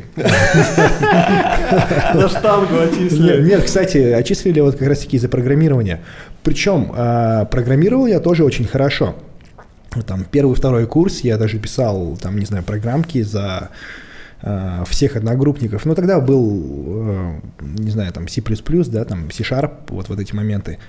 А уже в Москве, когда мы там учились, то есть мы здесь в филиале два года, и в Москве еще 3-4, я 4. М, Там не получилось. Ну, там потому что больше не такой прикольный кодинг, типа игрушки, калькуляторы писать, а там прям реально такие серьезные задачи да- дают. И у нас был преподаватель, ну, условно, если он может там твою программу оптимизировать, там хотя бы процентов на 10-20, то ты не сдал. Ну, как бы, и очень легко было не сдать. Ничего себе, Вот я- прикинь, вчера буквально мне написала девушка одна в Телеграм, предложила работу. А Я как бы там занимаюсь, как бы обычно там общение печенье, а вечерами там пишу код, и иногда в некоторых группах там и разработки игр сейчас они говорят, не хотите ли вы рассмотреть вакансию? Я такой, «М, интересно, что предлагают. Оказывается, есть у нас компания Алматы Энергосервис, вот по, ней, по названию ничего не скажешь, знаешь, что они делают? Они делают военные симуляторы БТРов, то есть на которых там ну, военной техники, где там обучают военных и экспортируют. И они начали искать разработчиков там, короче, Unreal Engine, на котором на C++. разработчиков. Да, на C++, которые могут разрабатывать вот эту всю визуализацию э, с окладом 3-5 тысяч долларов в месяц, что для Казахстана довольно неплохо. Не представляешь, как твои навыки теперь, они уже сопоставимы с маржинальностью. Ну, я, их потерял уже.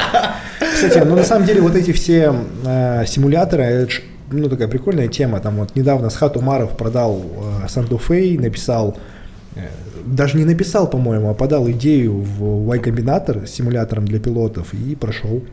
Да, То есть тема такая актуальная очень. Схат красавчик. Я, я даже задумался Теслу его купить, когда Может, она там заряжена на успех. Я, я ж к IT... Вот мы к IT очень мало отношения имеем, но прям хочется. Ну вот, не знаю, что. Ну вот, кстати, вот вокруг IT, мне кажется, здравый смысл главное не терять. Типа... Овер-инжинирингом не заниматься, да? Не, Чем? Да, Over- over- over-engineering. Ну, типа, не перебарщивать. То есть, IT, оно должно иметь смысл. Это всегда было к чему-то приложено. То есть, если ты занимаешься чистым IT, оно бессмысленно. То есть, оно в это решение инстру- это инструменты для решения каких-то проблем чужих. Где там, где платят. А чисто IT, например, что? Я не знаю, что это чисто IT. Нет, давай, давай сделаем так, Амир, вот э, ты какие системы, либо какие там, может быть, аппаратные решения в своем бизнесе используешь? И мы поймем, э, где ты автоматизировался. Там сам по себе, там, допустим, тут ты клокстер установил. Ну, нет. Допустим, да? А, Это же сам по себе клокстер, он же, получается, помогает твоему твердому бизнесу в итоге быть эффективным. Ну, мы пока еще интегрируем это дело. Но касательно нас, э, у нас э, нет как таковых IT-решений своих, э, но мы очень... Не обязательно же прям кодить, да? Программирование – это же не кодинг, программирование – это типа, ну, не знаю, способ мышления, да, когда ты сложную задачу распиливаешь на какие-то мелкие и решаешь. Э, Мы какое-то время хотели написать там свою там мега супер ERP там CRM систему и не стали, да. И взяли готовые решения, мы там выбирали разные варианты, в итоге остановились на AMA CRM. Ну, очень удобная, открытая API, и вокруг нее надстроили там кучу всяких моментов. То есть у нас есть логистический модуль, который мы писали самостоятельно уже, но он сам по себе не работает.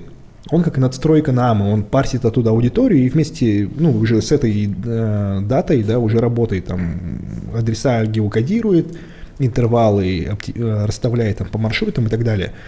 Ну и разные там, по чуть-чуть, по чуть разными веб-хуками дорабатываем вот эту AMA CRM, чтобы она выполняла наши задачи. Ну вот, То есть- вот оно. IT, да?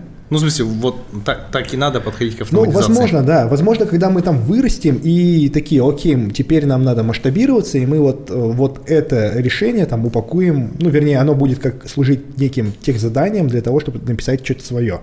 Пока для нас э, нет необходимости, нам проще платить какой-то облачной э, компании, вернее, за облачное решение какую-то абонентскую плату и не париться. То есть, ну, хотя суммарно мы уже, наверное, миллиона, ну, миллион-полтора. Но оно же во времени размазано. Да, да, да, за год. Ну, это, это абсолютно разумно. Мне кажется, так и надо делать, потому что все, что не добавляет твоему основному бизнесу ценности, не надо делать.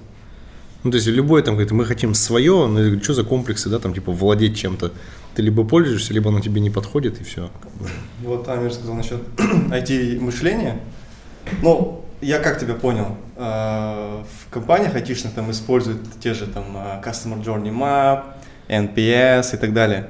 Вот эти все инструменты, ну, это IT-мышление или это просто инструмент, который... По-моему, ну, это вообще не зайти. В смысле, Ну, я, же- я тоже просто Нет, так э, думаю. это да, не обязательно. Но взять, например, там классическую PNL-ку, да, можно смотреть PNL-ку там по стандартам MSFO, да, когда у тебя там есть Ничего ты зашел сразу. Да, ну типа валовая прибыль, там есть постоянные какие-то издержки, там получается EBITDA и так далее. Но можно смотреть ту же самую э, отчетность, да, там, не знаю, в виде юнит экономики. А, нет. Да, что на самом деле, то есть сейчас в моменте у тебя прибыли вроде как нет, но с другой стороны, исходя из истории, у тебя там lifetime value клиента достаточно длинный, и он там в течение года тебе там x4 окупится. То есть у нас вот а, и мы все-таки как твердый бизнес а, считаем классическую PNL, но при этом как подписная модель внедряем еще и юнит-экономику. Возможно, нам в какой-то момент нужно просто разделить две компании и сделать э, типа цех производства, как одну компанию. Мануфактура, твердую, да. И э, какой-то там, не знаю, клиентский сервис, который продает непосредственно подписку и просто аутсорсит производство. И вот тут тогда четко будет разделение, что Ну, типа вот есть у тебя- торговый дом, а есть производство. да, здесь у тебя там условно PNL, где у тебя прибыльное там какое-то производство, пусть небольшой э, наценкой, там с низкой net profit margin условно. А, а здесь у тебя подписная модель, которая там в долгую условно может расти и оцениваться. Ну, а, капитализации. та же юнит-экономика это за айтишная вещь, я вот не могу понять, вот... э, Не почему это птицепроизводство, насколько тебе обходится одна единица? Что, птицы? Юнит. Да, юнит-экономика. Одна та же самая единица, да, Да, то есть она Но ну, везде юнит производит. экономику Просто разве я сам- в э, традиционном бизнесе? Еще раз вопрос. А, в традиционном бизнесе не принято считать юнит-экономику. Почему это? Ну, в смысле, когда экономист считает э, себестоимость продукции там, и стоимость, у нас все равно же как бы и есть это юнит-экономика. Ну, называется по-другому, но по факту мы все хотим знать, сколько у меня там. А, ну тут что брать э, за юнит, да, условно. Угу. Если ты за юнит берешь э, производство и вокруг него, вернее, единицу продукта, да, вокруг него строишь, это одно. А если ты за юнит берешь там кастомера, нет, смотрите, юнит экономика это всегда идет от твоего ассортимента, да, то есть берешь ассортимент, берешь позицию, вот позиция, у нее есть какая-то себестоимость операционная, есть какая-то там маржинальность в ней заложенная. И на, ну, она либо сходится, либо нет а потом уже там у тебя возникает какой-то вал, там после тысячи заказов у тебя возникает там прибыльность и так далее. Ну, насколько я понимаю, может быть, ошибаюсь. Нет, давайте обсудим, что такое вообще тогда IT вот мышление. Просто вот Амир мне задал вопрос такой. Да, это хороший вопрос. А, ну, то есть не задавал вопрос, мы разговаривали, говорит, IT-мышление в твердом бизнесе. И я задал себе вопрос, а что такое IT-мышление в итоге? Мне кажется, Кто-нибудь может ответить виду, на этот вопрос? Не, может, нет смысла вводить новое определение, это, наверное, больше системное мышление, да, что ты можешь любую проблему разложить на простые действия, не вызывающие принципиальных сложностей по исполнению. То есть, если ты можешь раздробить все это дело, то для тебя там любой вопрос, ты можешь и запрограммировать это, и оцифровать, и написать регламент бумажный, да, то есть, чтобы люди могли если ты можешь дробить, то вот, собственно, это и есть там системное мышление. Но просто вот эти все инновационные какие-то там а, методы управления и там, если к терминологии, там, agile, а, scrum, не знаю, OKR сессии, какие бы, как, это, это все из компаний, которые работают преимущественно в IT. Э, мне кажется, как Нет? бы, вот насколько я понимаю, допустим, есть как бы инструменты адекватной ситуации. Ну, например, agile для чего нужен? Что никто на этапе детально, там, вплоть до деталей кнопочки на старте проекта не может предсказать, что потребуется. Мы можем сдать направление, но там как фарами ближний свет, дальний свет, да, то есть мы на ближайшую неделю можем видеть, и мы это уточняем. Но мы с курса не сбиваемся. Вот здесь agile процесс хорош. Но он, в принципе, во всех компаниях повторяется. Вот эти понедельничные летучки, да, там, и в конце недели там собрать результаты, и это же просто хорошие практики управления, это не какая-то инновация, да, то есть это нормальный подход. Ты утром даешь, каждый день сверяешь, двигаешь эти канбановские карточки, там, там дробите, там оценку даете, там в покер играете, игры оценочные. То есть это все просто сборка очень хороших практик нормального операционного управления. И когда сравнивают какие-то методы управления с другими, что один хуже или лучше, это, мне кажется, бред полнейший. Ты его ну, как этот инструмент, он нужен тебе мало то когда нужен, когда ты забиваешь гвоздь, да, то есть, но ну, он бесполезен, когда тебе надо распилить дерево. Ну, и подбирает каждый инструмент под себя. Поэтому Нельзя это говорить, что это айтишный или там подходит. Он либо подходит, по, либо нет. По, по сути, нет такого понятия IT-мышления в итоге. Есть просто инструменты, есть системный подход, есть у тебя бизнес, и ты ну, решаешь, что я, использовать. Я, это, чтобы... я это так вижу, да, то есть agile хорош, когда ты, допустим, проект не структурированный. Но, допустим, если у тебя производство, оно поточно, у тебя есть э, объем, количество заказов.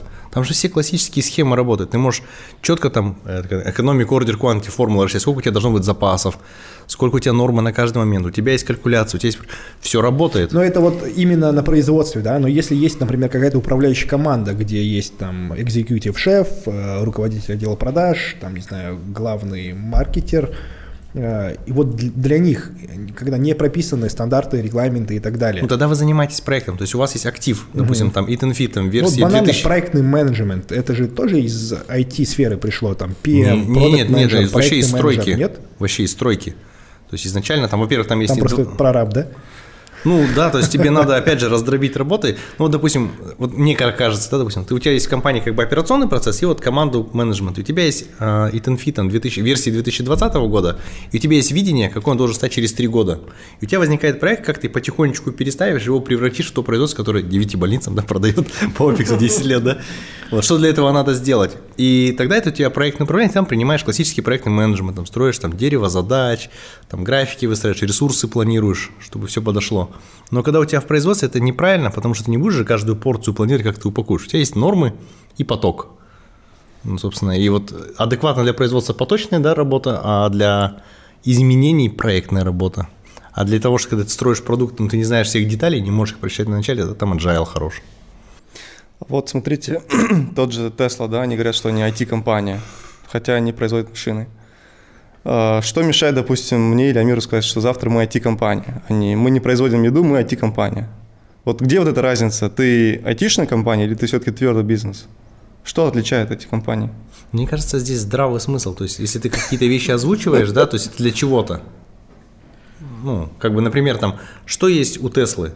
У них же не только там машины и классные батарейки, у них еще есть офигительный бортовой компьютер со всякими да. а, вот обработкой изображений, которые они не могли купить в тот момент. И они заказали до хрена электроники, которая чисто тесловская, вот этого бортового компьютера. Если ты сейчас возьмешь у NVIDIA там плату, напишешь код, который распознает изображение, там он работает одним способом. Они сделали свою плату, которая дублирует, что если там одна выгорит, то второе там продолжит работать, чтобы дистанцию, никого не сбить, не врезаться. И они эту схему сделали. И это нехилая часть э, расходов на исследования и разработки R&D, которые Tesla и понесла. То есть и вот это автопилот их, там, и все прочие там диагностика и прочее, это и есть большая добавленная стоимость. Потому что кузов они купили дизайн, там двигатель вот этот электрический там и прочее все остальное, у них как бы там они много ну, чего брали. Условно говоря, если Амир завтра вложится там в какого-то курьера, доставщика, дрона условно, и его 90% работы будет связано с созданием софта и АПК решений, а только 10% доставка до клиента. Ну, то есть это какая-то доля R&D, mm. разработок ну, не знаю, например, он возьмет на каждую станцию поставить этого двухрукого робота и напишет там на питоне код, его программисты внизу эти двое, да, которые... Ну, это радикально очень. Да, ну, в смысле, которые будут какие-то рутинные вещи там, ну, выполнять, не знаю, там что-то нарезать быстро, да, допустим. А, можно будет сказать, что это там высокий уровень цифровизации. Это точно можно будет сказать. А можно да. вопрос, а, а зачем? Нет, а вот, допустим, окей, э, компания, которая производит зачем? суши... Это дешевле? Нет, зачем говорить то, что ты IT-компания? А ты так больше стоишь. Серьезно? Да, да. И все? Просто ты IT-компания, и ты теперь стоишь больше намного? Ну вот, как бы правила такие. Традиционный бизнес оценивается по EBD в 2-3 года в среднем. А если у тебя есть какое-то IT-решение, то тебя могут оценивать в долгую, там, вплоть до выручки и там десятикратной. Мне кажется, это искажение, потому что вот эта калифорнийская история типа там со стартапами, это как бы метод законного отъема денег у непрофессиональных инвесторов, да? То есть им рассказывать просто, что вот видел, вот компания пузырь, Twitter... Да? А? Мыльный пузырь. Мыльный пузырь, да, то есть говорит, вот видишь, компания была, вот такая стала, в тысячу раз выросла, вложи свои там деньги, да, вам же постоянно инвестиционные компании директорам да. звонят там что-то, и вот они оптом грабят там людей, и как бы там потом, не случилось, это же венчур.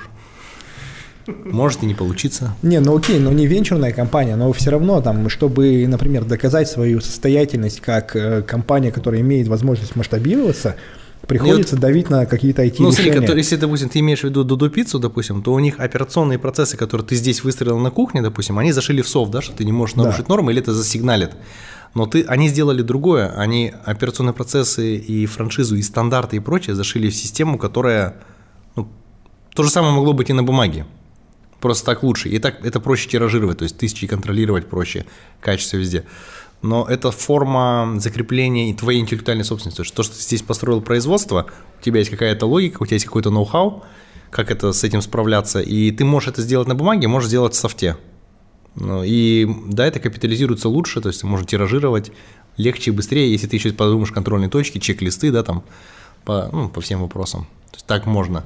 Но опять же, это здравый смысл, да, то есть если я решил открыть такой же там там Dark Kitchen где-нибудь там в Алмате, там, что я от тебя получу? Ты мне можешь сказать, ну, короче, покупаешь и начинаешь меня учить. Либо есть второй вариант, короче, говорю, вот я тебе даю регламент, я тебе даю обученных людей и софт, который тебе будет гарантировать себестоимость, которую тебе обещал. И вот эти все три вещи, это ценно, тиражируются лучше. Может, там у тебя будет еще и система обучения сразу встроенная, которую людей готовят и говорит, этот подходит, а этот нет. Который можно в арте заказать, получается. Смотрите, э, пример из э, ну, даже нашего города, вот Invictus, да, они открыли зал, где э, можно затренироваться без тренера, ну, то есть там Heroes толпа Journey. заходит, да, Heroes Journey, вот эти все, э, там, зеленый свет, красный свет, и полностью автоматизированный зал. Если его вынести как отдельный бизнес, это в итоге IT, IT-бизнес или это твердый бизнес? Ну, по сути, это и такая и задумка, что в рамках э, Invictus это какой-то локальный проект – но там они строят MVP, а в дальнейшем вроде как э, подразумевается, что этот проект можно масштабировать как IT Нет, я к тому, что это все-таки IT-бизнес или это очень классно автоматизированный твердый бизнес? Я думаю, что второе. У нас постоянно, когда вот особенно льготы или там деньги даются, например, там в НПП приходила там с правительства тема, что освобождены там от налогов зарплатных компании с, там, с кодом 6201, 6210 okay. по УКЭДам. Я понял. На что это означает, что в конечном итоге всех судят потому, что является твоим выходной продукцией. Если uh-huh. у тебя конечная услуга это там предоставить доступ к залу, ты не IT. Если ты в конечном итоге даешь софт, ты айтишник, там, даешь корову, там, не знаю, ты там сельхозник. Вот это, кстати, тоже хороший момент. Да, для чего быть IT? То есть, э, что твой output, да, то есть, что у тебя на выходе, тем ты являешься. Ну, то есть, условно, э, есть Астана Хаб, есть МФЦА, да, это зоны, которые освобождены, ну, вернее, которые дают освобождение для участников от э, НДС и КПН. Вот это как раз таки вот очень такая меркантильная задача, да, превратиться в IT, чтобы вступить туда и освободиться от там, того же НДС. Да и не получится, потому что ваш все равно output не меняется. То есть вы же не, не станете передавать из еды там софт продавать. Зато можно отделить э, вот эту да, именно да, часть. Да, да. да ну то есть если делать и... наценку не на еду, а еду продавать очень дешево, но при этом продавать какое-то решение, типа вот ты покупаешь программу, не знаю, скачивай приложение, и вот тебе марафон с какими-то там... Ну да, все равно это как это какая-то форма мошенничества все равно. То есть... Да, уход от налогов. Нет, это ж вот, вот где вот эта грань? Где вот эта грань, чтобы это было... Налоговая оптимизация и мошенничество? Да, да, да. Очень Нет, по сути, вот это дробление на кучу ИПшек и так далее, это с точки зрения э, законности вроде как нормально, да, то есть не, нарушает, не нарушает закон. Ну, смотря с, с точки зрения кого, да. То есть тот, кто тебя хочет ограбить, там, на налоги раздеть, да, допустим, это вполне себе незаконно, да, то есть там... Но все же понимают, что у нас все компании для того, чтобы не переходить порог НДС, дробятся на кучу ИПшек и так далее, да, и получается такой холдинг микрокомпаний. Ну, либо доказать этого не могут. А если докажут, то бы давно бы уже крутили руки. Да просто все мелкие, неинтересно. Вот там я, я смотрел там компании, которые мне сегодня скинули, э, исследование рынка там э, одной ниши крупной, и конкурентный анализ, сколько налогов платят конкуренты. Мне такие суммы даже в выручке никогда не снились. Ну, кстати, не факт, что они их зарабатывают на еде. Нет, нет, там не еда, там э, рынок строй материалов. А, ну да, оборотистый рынок. А мы тут нафиг никому не интересно. У нас есть клиент один, у которого там один договор там на 150 миллионов долларов, и они просто подрядчик, да, то есть. Ну, ты когда начал про ОКЭД говорить, а, я почему-то сразу подумал, что, о, там через ОКЭД можно а, сказать, что ты айтишная компания, получить все при, привилегии, не платить налоги. Но, по сути, а, называться IT, айтишной компанией имеет только ну, определенный ну, смысл в определенных целях. Если ты хочешь там получить какую-то привилегию, а так, в принципе, нет смысла себя назвать IT-компанией, правильно, в целом? Если ты занимаешься автоматизированным, допустим, фитнес-клубом или там автоматизированным ну, производством для автомобилей. Узких, для узких целей, что, например, там э, франшиза, которая без софта, она будет, конечно же, стоить меньше, чем софтом, потому что софт тиражировать проще, передать практику, да, там.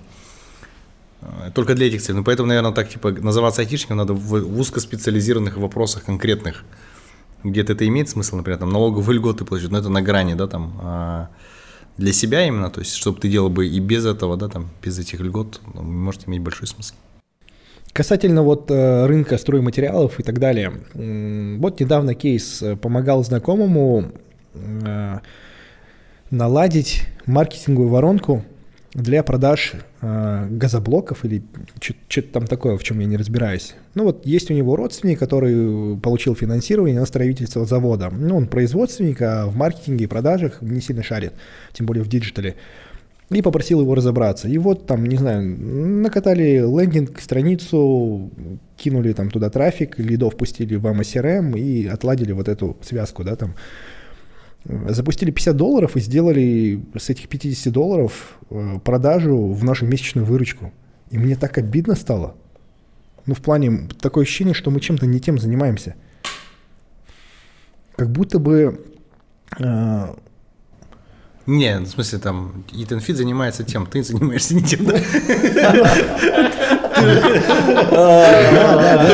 Ну, типа, ты можешь там добавить там десятикратных иксов там вот этим навыкам, ну так делай. Ты говори, ты наоборот делай, ты холдинг создаешь, короче, чувакам, которые там производственники, я сейчас приумножу в 10 раз и хочу там, не знаю, там 20-30% участия в вашем бизнесе. И приумножая их своим навыкам. А ты про консалтинг говоришь, вот это побаще, кажется, звучит. Ну вот, кстати, вот э, есть BNN Company, они не берут деньги за сам консалтинг, они им платят акциями. То а. есть, то есть, ну, типа, мы тебе поможем, и это наша гарантия, типа. О, прикольно. То есть можно же по-разному, но это тебе нужны свои деньги, чтобы на это потратить Да, время. Это да, может да. не произойти за быстро. Ну и риски большие, наверное. Да, ну значит ты за свои слова отвечаешь точно. Ну, на небольшом э, таком уровне, вот мне рассказывал тот, тот же Макс, да, из э, мастер-майнда нашего. В Алмате э, у него партнер франчайзи, который продает там, э, автозапчасти для автосвета. Его зовут Женя. А ему все время звонят и спрашивают там Эдика. Но он продает, ну как бы запчасти, запчасти. А потом через пару недель звонит чувак какой-то и говорит, ну что, Эдика часто спрашивали? Типа, это все мой трафик. Давай-ка плати мне э, абонентскую пла- плату, да, там в 100 тысяч тенге за то, чтобы я сайт этот оставил. И вот подсадил на подписку. Жестко. Да, классно же. Это так, знаешь, Надо это так делать. жестко работали Царка. Они когда начинали. Ну, э, в общем, это ребята, которые занимались, ну, занимаются сейчас э, защитами сайтов и прочее. То есть у них целый сервис есть. Они, получается, ломали сайты, насколько я знаю. Но они вроде, вроде у них даже у самих на сайте информация такая есть. Они ломали сайты и говорили, ребят, у вас сайт очень плохой. В наш номер обратитесь. Вот, Мы мы поможем защитить ваш сайт. Они реально помогут. Да, нет, ребята отличные. Потому что а, я в одно время продавал в Питере софт, короче, и там мы знакомились с местным окружением, там были ребята, которые там в крупных международных компаниях закрывают уязвимости, и мне было удивительно, когда они порекомендовали нашу царку из России, что это одни из самых квалифицированных ребят. То есть это не какая там группа, да, там Это так Белые хакеры. белые хакеры, да. Да, белые хакеры, и у них, собственно, там 2-3 задачи. То есть им когда звонят, сидит банк, говорит, у меня говорит, вирус-шифровальщик зашифровал базу клиентов. Или а, банковскую систему. Надо, выручайте, да, там. Или там проникновение расследования. Я их сам приглашал, царку, когда у меня мы продавали квартиры на Экспо в холдинге Батерек, да, то есть а мы там надо было 910 квартир, и у нас, короче, там два падения было системы, а, при этом сначала пришло там 1600 человек конкурентно, это был чисто наш косяк, мы не подготовились, не думали, что только будет спроса, да, там. Потом пришло 16 тысяч, а последний раз пришло 220 тысяч. И мы после двух падений, мне уже сказали, там, там что ты будешь делать, типа, у нас сейчас там должностей стимут. Я говорю, без проблем, я выйду в СМИ, скажу, что это я виноват. Вышел в СМИ, сказал, типа, это я вот Булат Башаев, короче, это я закосячил, короче. И, ну, в любом случае надо дожимать, да, то есть там нам уже точно не заплатят, но в любом случае надо там дожать. И мы позвали царку, я там позвонил Арману Абдрасил, там был сейчас представитель холдинга Зерте, тогда был царки, да, то есть ужас, я говорю, пацаны, короче, можете доказать, что была атака, то есть они там посмотрели по логам и нашли, что два чувака с Караганды и прочие пытались забронировать квартиру, там, потому что там была ставка, там всего там ипотека там 2 или 3 процента, 3 процента, по-моему, э, за своим именем, чтобы другим они не достались, да, и все это выявилось, и как бы они реально сильно помогли, и еще помогли закрыть 63 уязвимости в нашем софте. И когда мы вышли, у нас уже в конечном итоге все 910 квартир на третьем запуске за 28 минут продались на 35 миллиардов тенге. То есть мы там сами в шоке были, что настолько ребята хороши, да, что все это могло для нас закончиться, что типа там арта обосралась и больше ничего не смогла сделать, и очень хреново. Но привлекая царку с третью сторону, которая делала контроль качества и выявление уязвимости, они нам добавили ну, дофига ценностей. И в итоге Байтерек Development, который брал займ у Нацбанка, по-моему, да, там, чтобы построить эту территорию Экспо, в итоге вернул деньги вовремя. То есть продав эти квартиры. То есть и вот там немалое участие было царки, поэтому и сначала к ним отношение неоднозначное, да, потому что они, ну там, ну для меня лично они были каким-то даже манной такой небесной, да, то есть, что помогли. А вы же еще в карантин занимались тем, что помогали системе вот, здравоохранения распределять заказы на э, вызовы боль... ну, вот, Да, помощи, да? нам был, есть кейс, я хотел как раз о нем потом позже там опубликовать, ну, раз такая возможность, короче, э, мы встретились с начальником управления этого IT, там, Будагойска Сабеки Закимата, и она сказала, что она как раз вышла на работу первую неделю, и она сидит заплакала, мы с ней раньше как-то этот, пересекались по работе. Я говорю, а что случилось? Она говорит, ты прикинь, говорит, короче, начальник управления здравоохранения не берет телефон, а у нас в скорых по 6 человек в сутки умирает, потому что у нас нету информации, где свободные койко-места есть. Короче, и пока его довозят, бывает, что доходили случаи, когда до 6 часов ездили по городу скорая и не знала, куда ткнуть человека, и человек умирал прямо в скорой. И она говорит, типа, что делать? Говорит, информационной системе сейчас во время карантина некогда забивать всем, и нет решения. И она, собственно, придумала формат, когда мы взяли из восьми больничек э, людей, которые знают зав. отделений, и собрали их в центр скорой 103 и попросили их каждый час забивать формочку о наличии там кислородных баллонов и свободные койко-места, потому что там прям оборот быстрый. И вывели на телевизор в скорую, где сейчас свободные места. И там буквально колебания, например, там 800 мест, там 15 освободилось, через 30 минут нету мест. В другом месте там 5 мест освободилось, нету мест. И вот так и постоянно мигает. И мы этот экран вывели в скорую, и вот с этого там через неделю буквально там сделали. После этого как бы начала смертность резко падать, потому что, ну, по крайней мере, в скорой, которая была. То есть за счет того, что начало быстро распределяться, то есть там совместная работа самого Акимата, да, что он смог это там быстро организовать за два дня там ситуационный центр.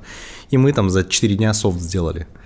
Причем у арты есть одна фишка, это то, что мы миллиард двести тенге за 10 лет по 120 миллионов вложили в платформу, с помощью которой мы делаем софт там, в 15 раз быстрее, чем любой другой разработчик с нуля. Где у нас есть бизнес-аналитик, не программист, рисует формы, рисует отчет, рисует процесс, и получается приложение.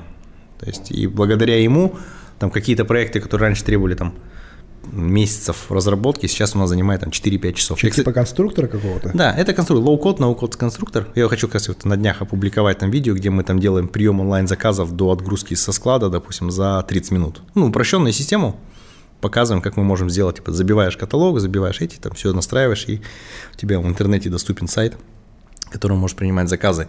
Это не боевое решение, но как некая демонстрация технологии, на которую мы там потратили 10 лет и миллиард 200 тенге, чтобы его сделать. Вот его сейчас везде и применяем. Ну и кейс интересно, да? Но no-code, low-code, блин, классно вообще. У нас таких кейсов много, то есть э, практически все вот эти консалтинговые проекты, они же такие истории были, да, то есть и там везде сопряжено там с какими-то там страданиями и ну, не знаю, там, например, там в Казахтелекоме там делали там проект, который там 10 тысяч монтеров, которые подключают интернет, там, допустим, они получают заказ наряды там на мобильный телефон. Раньше им надо было физически там в 2015 году возвращаться в офис, брать бумажный наряд, он вышел из офиса, в один часов поступает ваш звонок, подключите мне интернет, и он вернется на следующие сутки. А может, он идет в тот же район. То есть там такие, такие вещи делали. А я расскажу такой кейс из нашей истории. А, когда-то мы решили запустить лоукостер, ну, такой, типа, рацион подешевле, да, там, чтобы он стал действительно масштабируемым. А, но когда ты снижаешь чек, у тебя, естественно, там постоянные косты какие-то, ты их снизить не можешь. И мы все пытались порезать э, в стоимости, даже пакеты. Э, в пакетах экономика такая, ты там 30% стоимости платишь за логотип и сам пакет, и еще 70% за проклейку ручек, потому что это типа ручной труд.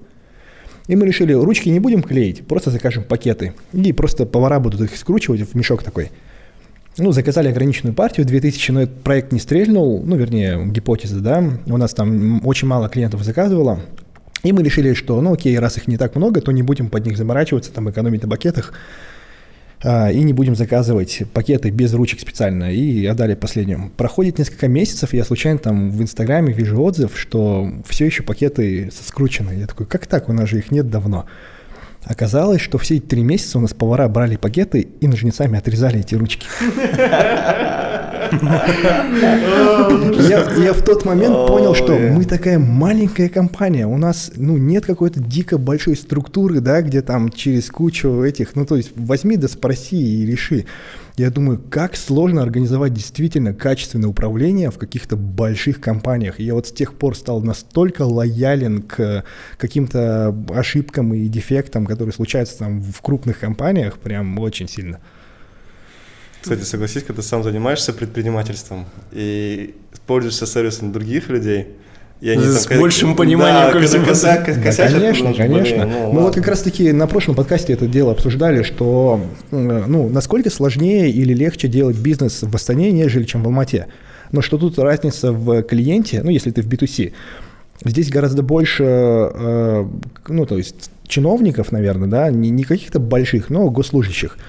А в то время как в Алмате гораздо больше предпринимателей, самозанятых и так далее – и вот мы у себя наблюдаем, что клиенты, у кого свой бизнес, какая-то своя история, там, self-made, они гораздо более лояльные. Не то чтобы гораздо более лояльные, они там чуть ли не наши фанаты, да, иногда у нас консультируются даже по каким-то вопросам. При этом, если это госслужащий или чиновник, за каждую нашу маленькую оплошность нас просто вздрючат просто на нет. Это прям большая боль такая. У вас теперь будет этот э, по типу работы репрессии, да, типа такой. Извините, мы чиновников не обслуживаем. Да, да, да, да, да. Белый воротничок нет. У меня тоже был кейс недавно там э, тоже по клиентскому сервису. Ну, в мою сторону, получается, не очень хорошо, хороший кей, момент. Я сверху такой позлился, потом думаю, блин, себя почему-то автоматически поставил на место этого человека. И, и в какой-то момент я понял, что я его консультирую. Говорю, блин, я бы на твоем месте вот так сделал, вот так сделал. Я понимаю, блин, оказывается, когда ты сам хочешь кому-то делать сервис, ну, и делаешь, и когда, Мне кажется, хороший да. сервис только так и появляется. То есть, когда тебе в лицо и тебе некуда спрятаться, ты должен принять и выслушать все, что тебе говорят, mm. у тебя самые светлые мысли в этот момент и приходят, ну или на следующий день. Да, весь когда... прикол в том, что я о себе уже забыл, да, я просто понял, что, ну, блин, там, допустили ошибку, либо просто не знали, может, такой момент. Я просто начинаю как то обратную связь давать, консультировать, думаю, блин, ну, если бы все так делали, было бы круто. Да, возможно, поэтому у нас госконтракт и хорошо получился, вроде как, потому что мы такие всегда в B2C, максимально клиентоориентированы, и тут раз, и ну, оказалось, что Министерство здравоохранения, да, ну или там как это управление, управление да, Министерством здравоохранения, и сами врачи, они друг друга очень сильно не любят. То есть и просто вообще гнобят за глаза, короче. А мы и с теми, и с теми общаемся, и такие, да, да, да, да, да. Ну и, короче, и с теми, и с теми нашли общий язык, и вроде как все хорошо получилось. То есть даже не было такого момента, что мы там несколько месяцев ждали свою оплату, то есть довольно быстро оплатили, быстро сняли груз переживаний и страха. Кстати, вот есть такая практика, допустим, там у айтишников, кстати, много кого посадили, да, там я за 15 лет много кого видел, да, там. А, два прикольных принципа так наблюдения. Там первое, там победитель не судят, даже если, если у тебя в конце концов все получилось, и у тебя были косяки, обычно таких людей не трогают. И второй момент, самые усугубления проблем начинались тогда, когда люди начинали бегать, убегать от конфликта. Ну, то есть, например, его зовут, случился косяк, и человек не берет телефон и избегает. И там вот так экспонентальный конфликт, эскалация происходит до такого состояния, что в конце концов на него подают в суд или в какие-то органы передают дела. И типа он даже не может выступить грамотно, потому что люди психологически почему-то боятся, да, там, что им... Ну да, хорошее правило, конфликт нужно решать на Сам, месте. На месте, да. да. То есть прийти лучше момент. выслушать все, да, то есть, потому что люди начинают беспокоиться в сто раз больше, когда ты не берешь телефон после того, как накосячил. Получился выпуск такой довольно хороший, взвешенный между, ну, вроде не сильно сложный, но я думаю, вполне себе интересный. Э, здесь у нас было четыре участника, пять даже. Вот Жаслан, как э, закадровый голос, Рустем, э, Булат и представитель Атамикена. Мне было интересно, я иногда даже думал, так, может, что-нибудь говорить, так, что там, какая кепка? Вот, мне, мне очень понравилось. Эм, вернулись к традиционному задуманному, задуманному плану, и я думаю, что будем его придерживаться. Спасибо за приглашение. Спасибо, очень, очень круто.